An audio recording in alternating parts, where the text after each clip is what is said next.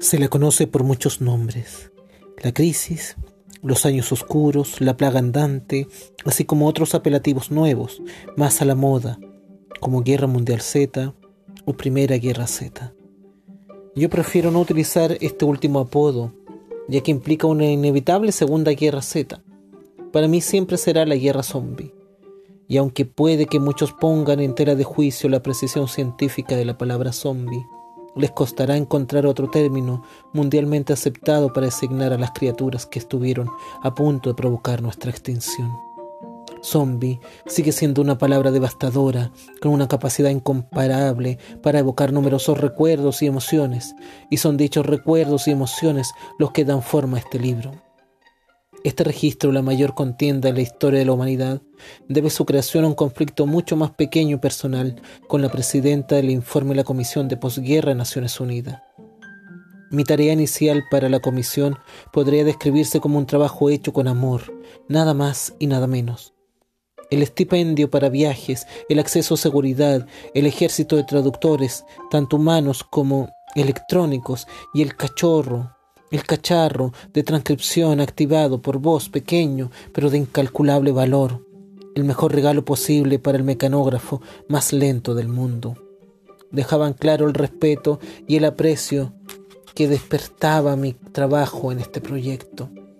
Así que, como puede suponerse, me resultó traumático descubrir que la mitad del mismo había desaparecido de la edición final del informe. Era demasiado íntimo, me dijo la presidenta durante una de nuestras muchas y animadas discusiones. Demasiadas opiniones, demasiados sentimientos. Necesitamos hechos y números claros que no los enturbie el factor humano. Evidentemente tenía razón. El informe oficial era una serie de datos puros y duros, un informe de seguimiento de la acción con el que las generaciones futuras podrían estudiar los sucesos de aquella década apocalíptica sin verse influido por el factor humano. Pero, ¿no es el factor humano lo que nos conecta de forma tan íntima con el pasado?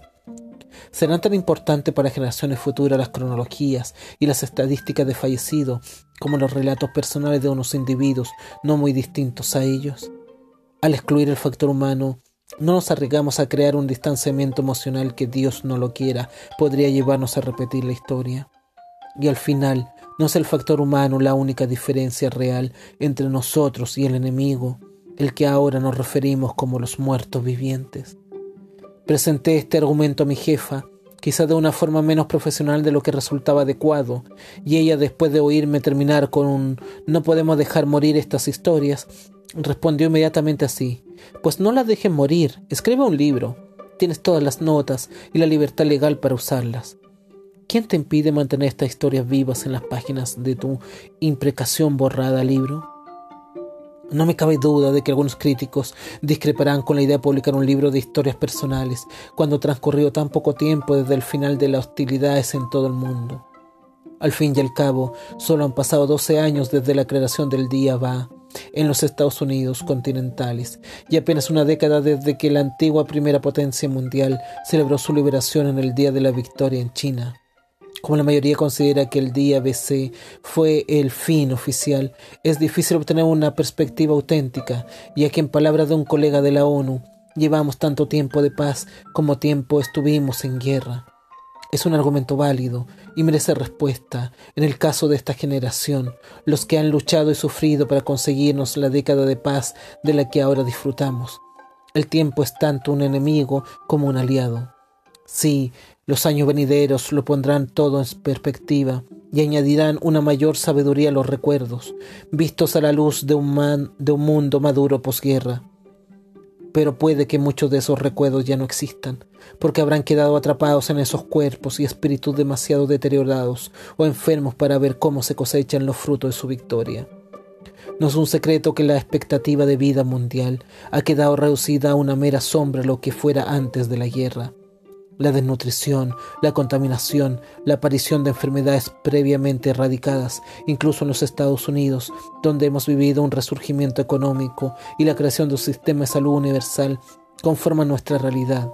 Simplemente no hay suficientes recursos para atender todas las heridas físicas y mentales de las víctimas. Por culpa de este enemigo, el tiempo ha decidido renunciar al lujo de la perspectiva y publicar estos relatos de los supervivientes. Quizás dentro de unas décadas alguien retome la tarea de registrar los testimonios de unos supervivientes mucho más ancianos y sabios. Quizá lo haga yo mismo. Aunque esto es principalmente un libro de recuerdos, incluye muchos detalles tecnológicos, sociales, económicos, que se pueden encontrar en el informe original de la comisión, ya que están relacionados con las historias de las voces que aparecen en estas páginas. Este libro es suyo, no mío, y he intentado que mi presencia resultara invisible siempre que he podido. Las preguntas incluidas en el texto solo sirven para ilustrar las preguntas que podrían haberse hecho los lectores. He procurado guardarme mis opiniones y comentarios. Si debe eliminarse algún factor humano, que sea el mío. Así comienza este genial libro llamado Guerra Mundial Z, una historia oral sobre la guerra zombie del escritor norteamericano Max Brooks, que será el libro que analizaremos el día de hoy aquí en Librarte, donde los libros vuelan hasta llegar a tus oídos.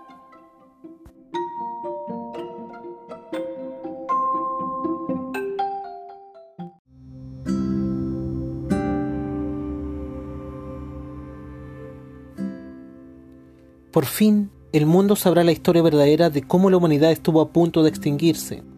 Desde el fin oficial de las hostilidades se han producido numerosas tentativas para documentar la guerra zombie. Guerra Mundial Z es este relato definitivo realizado por los propios supervivientes, de los detalles tecnológicos, militares, sociales, económicos y políticos de cómo la civilización estuvo al borde de la extinción en la lucha total contra el muerto viviente. Max Brooks nació en la ciudad de Nueva York en el año 1972.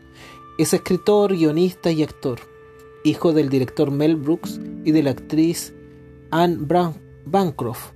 Desde el 2001 al 2003 fue miembro del equipo de guionistas del programa de televisión norteamericano Saturday Night Live. En el año 2003, fascinado al descubrir el gran secreto, lo dejó todo para documentar la guerra mundial zombie por encargo de las Naciones Unidas.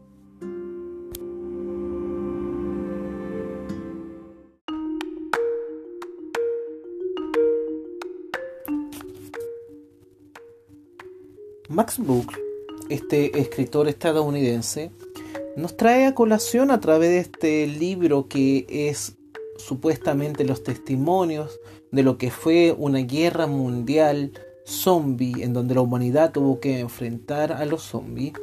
Este falso testimonio, esta especie de relato testimonial sobre los sobrevivientes, desde el origen, las causas, consecuencias y distintas problemáticas que ocurrieron a nivel mundial.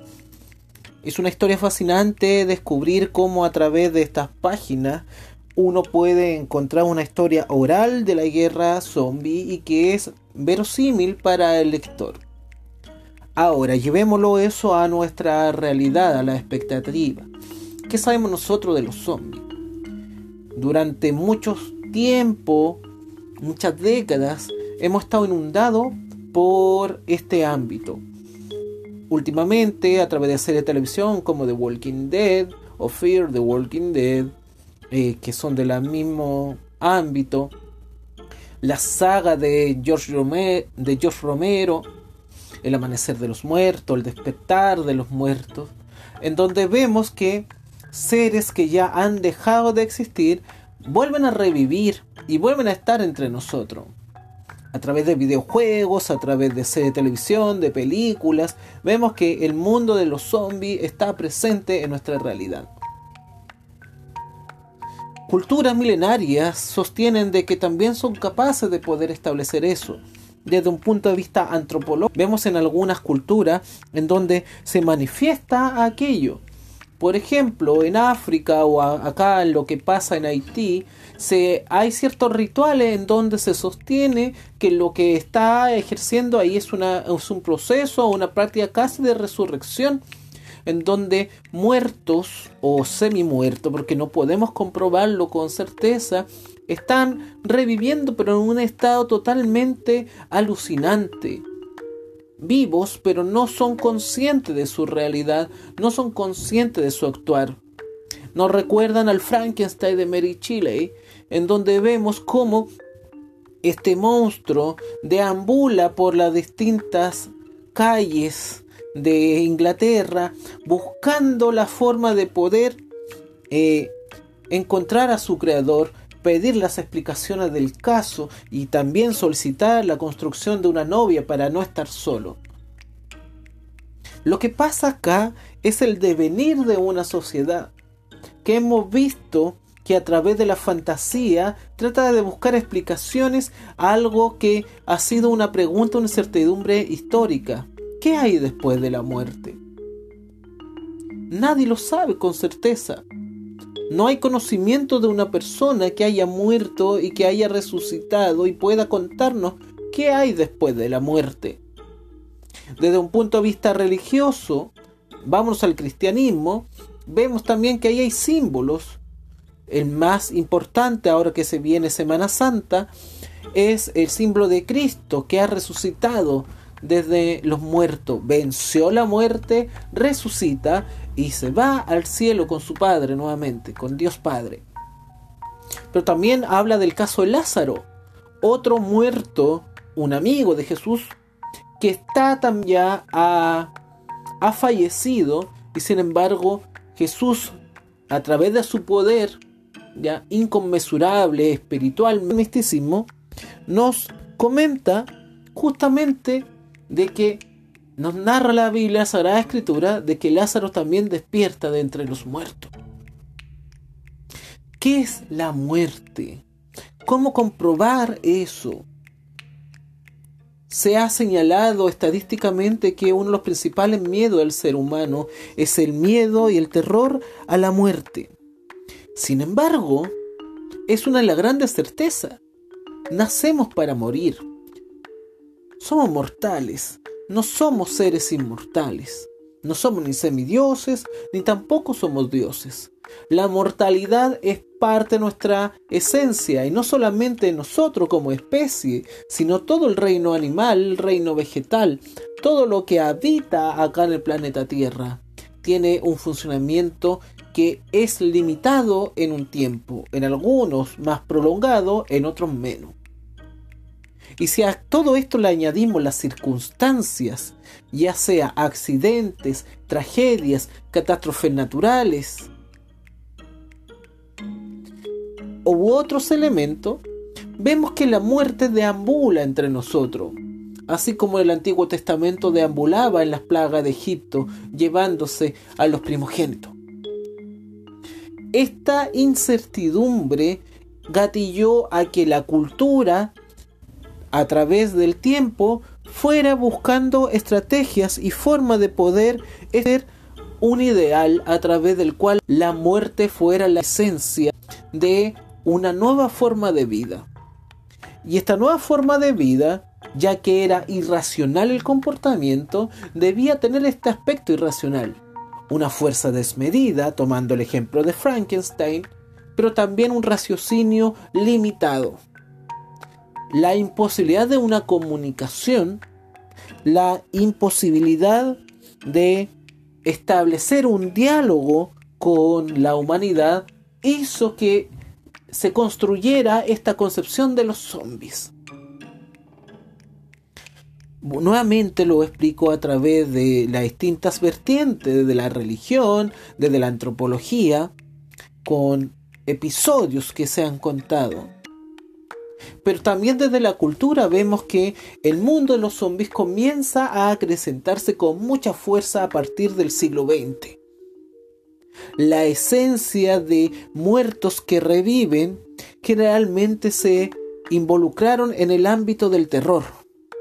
Los videojuegos usaron a diestra y siniestra este concepto para crear una infinidad de juegos en los cuales se pudiera matar y asesinar libremente a estas personas o no personas, que ahí viene la otra definición, cómo poder establecer un límite entre aquello. La literatura por su parte hizo exactamente lo mismo. El mundo del cine y el mundo de la serie de televisión también tomaron estos ejemplos, los hicieron prejuicios y estereotipos. Nos quedamos bajo una concepción de que la fuerza bruta y la poca inteligencia es lo que caracteriza a un zombie. Pero acá Max Brooks nos trae a colación un concepto totalmente distinto, que es el concepto de una guerra mundial zombie. ¿Qué pasa cuando todo esto surge desde algo más viral? ¿Qué pasa en nuestra sociedad? ¿Qué es lo que está pasando actualmente con el COVID-19? Esta masificación de este virus que partió desde China, desde Wuhan, y que se ha extendido a lo largo de todo el planeta que ya está trayendo graves consecuencias, donde vemos lamentables imágenes de decenas, centenas, hasta millares de muertos en distintos países, llevados a fosas, llevados a ser incinerados, dejados en las calles, personas que de un momento a otro se desploman. ¿Eso que nos lleva a pensar?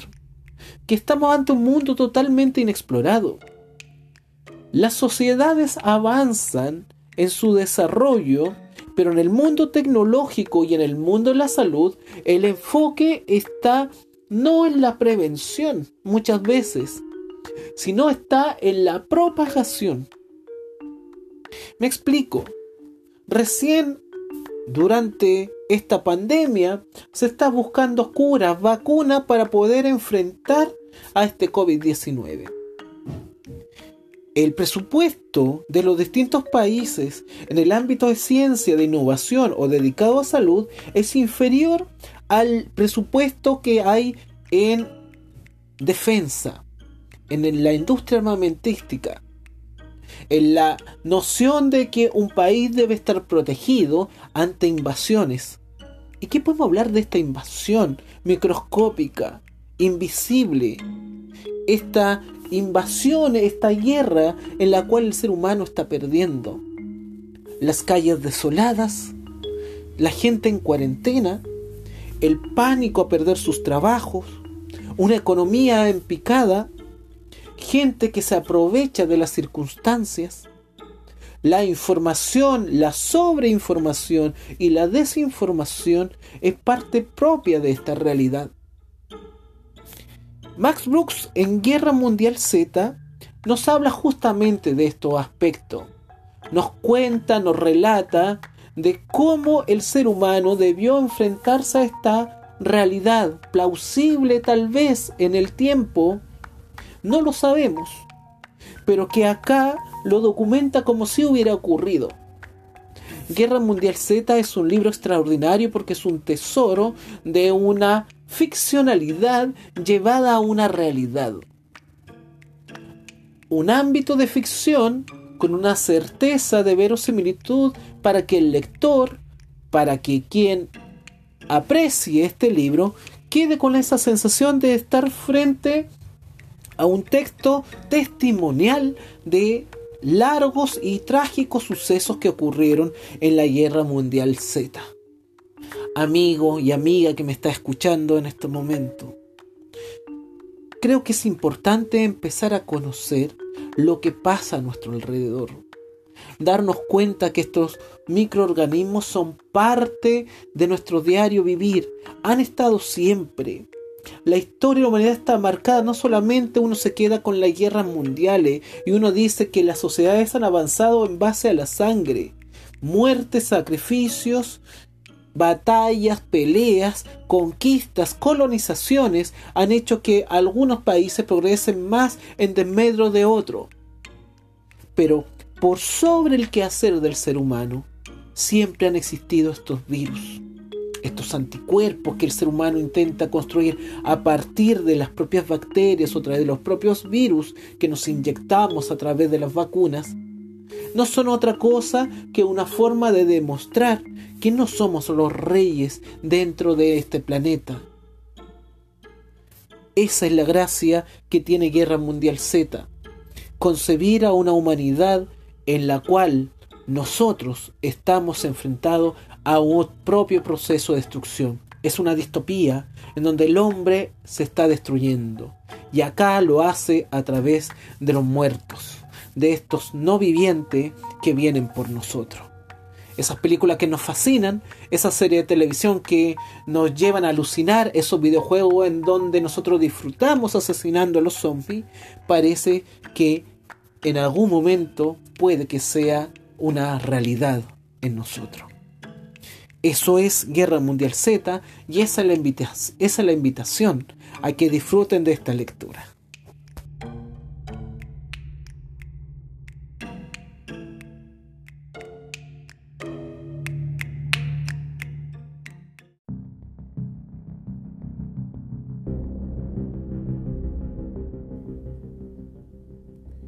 El primer brote que vi fue en una aldea remota, que oficialmente no tenía nombre. Los residentes la llamaban Nueva Dachang, aunque era por nostalgia, más que por otra cosa. Su antiguo hogar, la vieja Dachang, llevaba en pie desde el periodo de los tres reinos, y se decía que sus granjas, casas y árboles tenían cientos de años. Cuando se construyó la presa de las tres gargantas y empezaron a subir las aguas del embalse, gran parte de Dachang se había desmantelado ladrillo ladrillo, para después construirla en un terreno más alto. Sin embargo, aquella nueva Dachang ya no era un pueblo, sino un museo nacional histórico. Para los pobres campesinos tuvo que ser una angustiosa ironía comprobar que su aldea se salvaba, pero que solo podían visitarla como turistas. Quizá por eso algunos de ellos decidieron llamar Nueva Dachang a su recién construido municipio, para conservar algún vínculo con su herencia, aunque fuera en el nombre.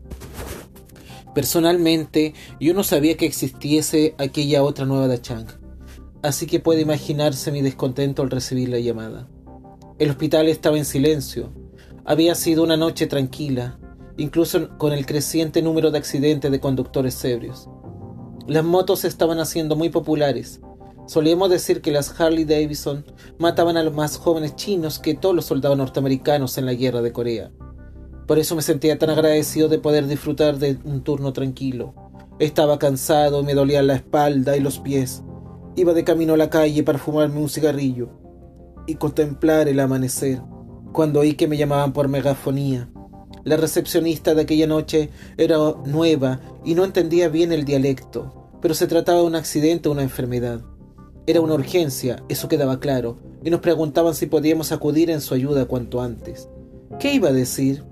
Los médicos más jóvenes, los chavales que creen que la medicina no es más que una forma de engordar sus cuentas bancarias, no iban a ayudar a cualquier Namgin por amor al arte. Supongo que, en el fondo, sigo siendo un viejo revolucionario. Tenemos el deber de ser responsables ante el pueblo. Aquellas palabras todavía significaban algo para mí, así que intenté recordarlo mientras mi der toda botaba y traqueteaba por las sucias carreteras que el gobierno había prometido pavimentar aunque nunca había llegado a hacerlo. Me costó una barbaridad encontrar el sitio. Oficialmente no existía, por lo que no estaba ningún mapa, así que me perdí varias veces y tuve que preguntar la dirección a algunos vecinos que creían que les hablaba del pueblo museo. Cuando por fin llegué al grupito de casas de la cumbre, había perdido la paciencia. Recuerdo haber pensado, espero que esto sea realmente grave. Cuando le vi la cara, me arrepentí de haberlo deseado. Había siete personas tumbadas en camas plegables, apenas conscientes. Los aldeanos los habían trasladado a su nuevo salón comunitario de reuniones, donde las paredes y el suelo eran de cemento desnudo, y el aire estaba frío y húmedo. No me extraña que estén enfermos, pensé. Les pregunté a los aldeanos quién había cuidado de aquella gente, pero me dijeron que nadie, que no era seguro. Me di cuenta de que habían cerrado la puerta desde fuera. No cabía duda de que los aldeanos estaban aterrados. Se encogían y susurraban, algunos se mantenían a distancia y rezaban. Su comportamiento hizo que me defadase, no con ellos, entiéndame, no como individuos, sino por lo que representaban para nuestro país. Después de siglos de opresión, explotación y humillación, desde el extranjero, por fin reclamábamos el lugar que nos correspondía por derecho como reino medio de la humanidad. Éramos la superpotencia más rica y dinámica del mundo. Controlábamos todo, desde el espacio exterior hasta el ciberespacio. Estábamos en el inicio de lo que el mundo empezaba a reconocer como el siglo chino, y a pesar de ello, muchos de nosotros seguíamos viviendo como aquellos campesinos ignorantes, tan estancados y supersticiosos como los primeros salvajes Yangchu. Cuando me arrodillé para examinar al primer paciente, seguía perdido en mi grandiosa crítica cultural. La mujer tenía mucha fiebre, 40 grados centígrados, y sufría violentos temblores apenas coherente, gimió un poco de y descubrí que tenía una herida en el antebrazo derecho, un mordisco. Al examinarlo con más atención, comprobé que no era de animal. El rabo de la mordedura y las marcas de los dientes tenían que pertenecer a un ser humano pequeño o posiblemente joven. Aunque, según mi hipótesis, aquel era el origen de la infección, la herida en sí estaba sorprendentemente limpia. Les pregunté de nuevo a los aldeanos por las personas que habían atendido a aquella gente, pero ellos insistieron en que no lo había hecho nadie. Yo sabía que no podía ser cierto, porque la boca humana está plagada de bacterias, incluso más que el más antihigiénico de los perros. Si nadie había limpiado la herida de la mujer, ¿por qué no estaba infectada? Examiné a los otros seis pacientes y todos mostraban síntomas parecidos. Todos tenían heridas similares en distintas partes del cuerpo. Le pregunté a un hombre, el más lúcido del grupo, quién o qué había infligido las heridas, y él me respondió que había sucedido al intentar dominarlo. ¿Dominar a quién? Quise saber. Encontré al paciente cero, encerrado en una casa abandonada al otro lado del pueblo. Tenía 12 años y le habían atado las muñecas y los pies con una cuerda de plástico para embalar. Aunque la piel que estaba en contacto con las ataduras presentaba roces, no había sangre, como tampoco lo había en sus otras heridas, ni en las rajas de piernas y brazos, ni en el gran hueco seco donde debería haber estado el dedo gordo del pie derecho se retorcía como un animal y una mordaza amortiguaba sus gruñidos. Al principio los aldeanos intentaron impedir que me acercase, advirtiéndome que no lo tocara, que estaba maldito. Me los quité de encima y me puse la máscara. La piel del niño estaba fría y gris, como el cemento en el que estaba tumbado. Ni le encontraba el pulso, ni notaba que le latiese el corazón. Tenía ojos de loco muy abiertos y hundidos en las cuencas. No me quitaba la vista encima, como un depredador. Durante todo el examen el chico mantuvo una actitud inexplicablemente hostil, intentando cogerme con las manos atadas y morderme a pesar de la mordaza. Sus movimientos eran tan violentos que tuve que llamar a dos de los aldeanos más corpulentos para que me ayudasen a sujetarlo. Al principio no quisieron acercarse, encogidos de miedo junto al umbral, como si fueran conejos, pero les expliqué que no había riesgo de infección si se ponían los guantes y las máscaras. Cuando vi que sacudían la cabeza, les ordené que se acercaran, a pesar de no tener ninguna autoridad legal para hacerlo. No hizo falta más. Los dos toros se arrodillaron a mi lado, uno sujetando los pies del niño, mientras el otro le cogía las manos. Intenté tomar una muestra de sangre, pero me encontré con una sustancia marrón y viscosa, y al retirar la aguja, el chico se revolvió de nuevo con violencia. Uno de mis auxiliares, el que estaba a cargo de los brazos, decidió que resultaba inútil seguir intentando sujetarlo con las manos y que sería más seguro hacerlo con las rodillas. El niño se sacudió y oí cómo se le rompía el brazo izquierdo. Los extremos dentados del radio y el cúbito le atravesaron la carne gris. Aunque el pequeño no gritó y ni siquiera pareció darse cuenta, bastó para que los ayudantes retrocedieran de un salto y saliesen corriendo a la habitación. El instinto hizo que yo también me alejase varios pasos. Es algo que me avergüenza reconocer, porque he sido médico durante casi toda mi vida adulta. El Ejército Popular de Liberación me había formado, y podría decirse que también criado. Había tratado muchas heridas de guerra, me había enfrentado a la muerte en más de una ocasión, y sin embargo, en aquel momento estaba aterrado, realmente aterrado, ante un frágil crío.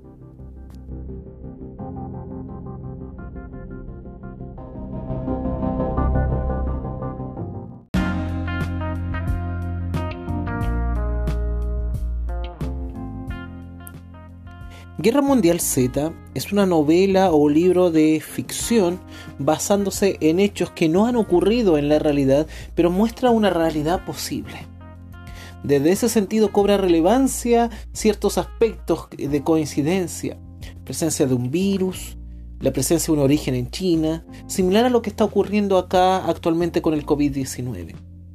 Estas similitudes no son más que eso, curiosidades de puntos en común, porque no podemos comprobar la certeza de estos planteamientos.